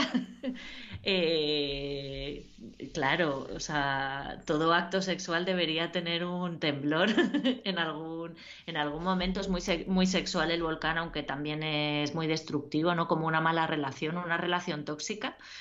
Eh, de hecho, yo lo, comparo a veces con eso, con una relación tóxica, tanta belleza, tanta obsesión que, crea, ¿no? y tanta destrucción. Y, eso, yo desde casa no lo oigo, solo cuando llueve en cenizas, mm, de alguna manera parece que, bueno, el viento trae también el sonido del volcán. Decía una amiga si quizá las partículas de ceniza también ayudaban a que llegara el sonido con más claridad. Eh, cuando he ido allí, que he ido un par de veces a ayudar en algún ayuntamiento, pues, solicitan voluntarios, he ido a clasificar alimentos o ropa o algo así. O sea, yo no sé cómo puede vivir la gente ahí lo hacen, viven y duermen y nos deben dormir bastante mal porque es súper fuerte el sonido, las explosiones, o sea, es que es, una cosa, de verdad, te invito, te invito a que vengas, Fernando. a ver el volcán. De verdad, o sea, vente, claro, da un poco de miedo decir voy con mi familia a ver el volcán, ¿sabes? Pero creo que es una experiencia eh, ir a otra parte de la isla y simplemente acercarse una noche en un sitio en el que no molestes a ninguna fuerza de seguridad ni nada, a echarle un vistazo a eso, o sea, que se puede ver por la televisión y que por la televisión se ve mucho mejor que, que cuando te acercas, pero al natural es una cosa muy diferente. Hmm. Yo imagino que este verano tendréis un aluvión de turistas. Eh, lo que pasa es que, claro, este verano yo espero que este verano no siga, porque el Timanfaya fueron seis años. Entonces, eh, hay gente que dice, bueno, pues el Timanfaya fueron seis años. Y dices, madre mía, seis años no queda aquí nadie, ¿sabes? yo estoy pensando que seis años viendo en la sexta imágenes del volcán permanentemente, no sé si lo soportaría alguien tampoco, ¿eh? No, no, no. Bueno, no sabemos lo que va a durar, ya te digo, pero, pero yo creo que este verano ya no habrá volcán activo. Espero que no haya volcán activo en verano, pero es posible que en Navidad sí que sí que siga. Y creo que, es algo digno de ver y a la vez es algo. Yo le, yo a la gente que quiere venir le sugiero que venga y vaya de voluntario a algún ayuntamiento que necesitan gente, pues para barrer cenizas, para reclasificar donaciones, para lo que sea. O sea, siempre se puede venir a ayudar y así no sientes como que estás viniendo de mirón a una desgracia de mm. muchas personas, ¿no? Pero bueno, y eso es lo que te puedo contar. Te podría, podría estar hablando, vamos, pues podríamos rellenar horas y horas de podcast con, solo del volcán, pero voy a dejarlo aquí. Bueno, pues a ver si, como el siguiente oído por ahí me tocará a mí, a ver si dentro de dos oídos por ahí ya eh, ha acabado esto y puedes contar algo que no sea del volcán. A ver si oigo otra cosa que no sea del volcán. Muy bien. Bueno, pues hasta aquí eh, nuestro podcast de hoy, eh, de noviembre de 2021. Eh, bueno, noviembre es Halloween, ¿no? Sí, lo que pasa es que ya, habrá pasado, porque como es el primer domingo de noviembre, estaré, se publicará esto el día 7 de noviembre. Sí, pero hemos incorporado al libro de Patricia Esteban, que es muy de, Halloween. Eh, es muy oscuro y, gótico. Y, bueno, pues nada, eh, vamos a despedirnos y agradecer a, a, todos y todas. Pues eh, tenemos que agradecer a todo el mundo. En primer lugar, a la gente que nos ve, a los que nos escuchan en las distintas plataformas. Estamos prácticamente en todo sitio. Nos falta, como hemos dicho, de las normales nos faltaría Twitch o TikTok y de las no normales eh, de Tinder. Puff, que me he enterado que había una que se llamaba Puff. Puff, y como yo ya estoy entrando en la cincuentena, la de esa de para mayores de 50 también tendríamos que ponerlo. Todavía no estás entrando, que, me, exagerado. Bueno, me falta un poquito ya. Eh, y eso a la gente que nos escucha, eh, a la gente que le da corazones, likes, manos, lo que haya en cada plataforma de apoyo positivo, porque eso hace que la propia plataforma te difunda más y al final pues lo que queremos es que nos escuche cuanta más gente mejor. Muchísimas gracias a todos. Y eso es en la parte del podcast para afuera y en la parte del podcast para adentro. Eh, pues tenemos que dar. Pues, dilo tú porque no me acuerdo los nombres. Vale, vamos a dar las gracias a, Jara, a tu hija, que nos hace las cortinillas, los dibujitos tan cookies. Eh, a Ana Nuria, que el logo lo hizo ella, Ana Nuria Corral. eh, nuestra amiga ilustradora, eh, a Charles Matusevsky por la, por la música, por los jingles y, la música del podcast, y a Elvira Barrio por la natación sincronizada, la, Traducción sincronizada. traducción sincronizada que hace cuando hacemos una entrevista de tiempo a alguien que vamos pronto a entrevistar a alguien para que Elvira tenga trabajo, pobrecita mía. Y por mi parte. Y, por supuesto, muchas gracias a ti, Fernando, ah. por, porque, por dejarme hablar de otra cosa que no sea el volcán. Muy bien. Y muchísimas gracias a ti por acompañarme en esta aventura. Y nada más. Eh... Joder, se me olvida siempre. Pues hoy te toca a ti. Pues lo ah, podemos hacer los dos a la vez. Vamos a hacer con, eh, cerrazón. espera, libro. espera, cerrazón sincronizada. vale. Eh,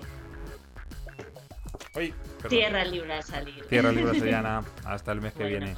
Adiós.